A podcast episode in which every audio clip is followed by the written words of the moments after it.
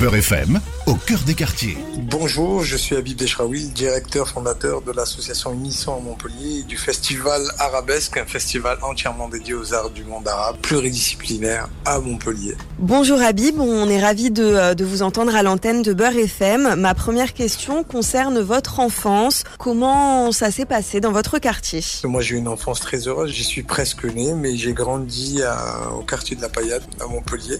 J'ai eu une enfance euh, très très très heureuse une adolescence euh, merveilleuse, bien que c'était un quartier difficile.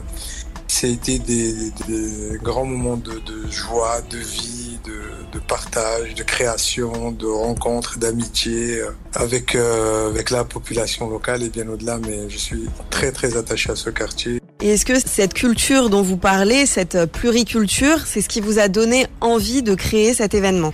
Oui, oui, oui, c'est parce que d'abord j'ai, malgré euh, n'a pas été un quartier populaire, mais moi j'ai grandi avec toutes les communautés euh, portugaises, gitanes, euh, espagnoles, italiennes, algériennes, tunisiennes, marocaines. Donc c'est vrai que j'ai été habitué très jeune cette mixité du public euh, et française naturellement, vous l'aurez bien compris. Oui. Euh, mais euh, mais c'est oui, ça a été un, un des moteurs, euh, ça a été un de mes moteurs en tout cas pour créer cet événement.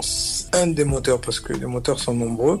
Mais je pense que si je n'avais pas grandi dans ce quartier, je suis pas sûr que j'aurais créé le festival arabesque. Est-ce que ça a été difficile? Est-ce qu'il y a eu des moments de latence, des moments compliqués, des personnes peut-être qui vous ont mis des bâtons dans les roues?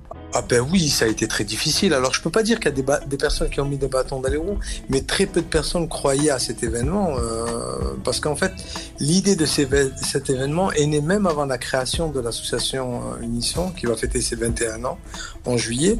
L'idée était bien lointaine. Donc, mais quand je quand, quand je proposais euh, de, de créer cet événement, c'était juste avant les, les événements du 11 septembre 2001, et parce que c'était un, projet que je proposais en 2000. Donc le temps de l'écrire, euh, le temps de, de faire le tour des est arrivé le 11 septembre 2001 et alors j'avais deux discours durs et qui m'agaçaient. C'était ou en ce moment euh, c'est peut-être pas le moment, ou tout le contraire. Ah c'est bien de créer un événement pour redorer l'image du monde arabe, avec, euh, ce qu'elle représente dans le monde. C'est vrai que c'est une bonne idée. Et, et je l'avais pas créé pour ça. L'idée du festival c'était de faire découvrir les arts du monde arabe, montrer leur richesse, montrer justement leur leur, leur, leur ancrage dans l'histoire et montrer aussi euh, la créativité des artistes du monde arabe. C'était vraiment pour ça. Et alors, ce discours m'a profondément agacé et, et j'ai dit non, ben non, pour le moment, je fais rien. J'ai créé Unisson euh, et, et je suis revenu à la charge en 2005 quand j'ai dit bon, maintenant, c'est bon, on y va. Et le festival est né en 2006. Et quel conseil vous pourrez euh, donner à un jeune, par exemple, qui est issu du même quartier que vous, le quartier de la Paillette? Quel conseil vous pourriez lui donner si lui aussi il a envie de créer son événement? Le conseil, c'est d'abord d'avoir une, de, de, d'avoir son idée et de se tenir à son idée. Après, je dis toujours, parce qu'on accueille quand même des milliers de jeunes chaque année dans nos actions en dehors du festival arabesque, je dis toujours aux jeunes du quartier d'aller voir ce qui se passe en dehors du quartier. Je veux dire, le quartier ne doit pas être l'épicentre de notre vie. On doit le garder dans notre ADN pour construire, mais on ne doit pas euh, s'enfermer aussi dans le quartier. Il y a une vie en dehors du quartier, il faut aller voir ce qui se passe.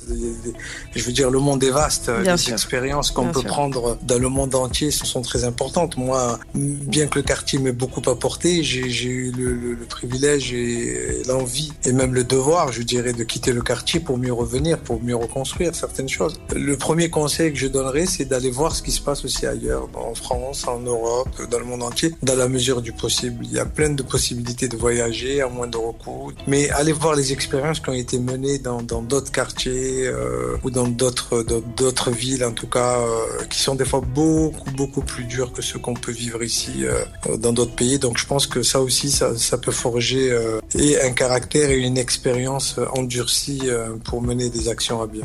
Quels sont du coup les, les projets pour, euh, pour 2021, du coup pour cet été? Oh, ils sont nombreux. Ils sont nombreux. D'abord, on vient d'ouvrir un tiers-lieu culturel qui s'appelle La République. On vient d'ouvrir la première galerie de l'histoire de ce quartier. On a réussi à l'ouvrir le 27 mai avec une exposition inaugurale de l'Institut du monde arabe, focus sur Kulthum, en écho avec l'exposition Diva. On a beaucoup, beaucoup de choses, mais je vous invite aussi à découvrir tout ce qu'on fait à travers notre site euh, et le festival Arabesque en Et septembre, naturellement, On pour la passera. 16e édition. On passera euh, du côté de Montpellier du coup. Bah merci beaucoup. Ah, Avec grand plaisir. Encore une Merci fois. à toute l'équipe de Beurre FM. C'est très gentil, merci à vous. Merci, au revoir. C'était Au cœur des quartiers avec le soutien du ministère chargé de la ville.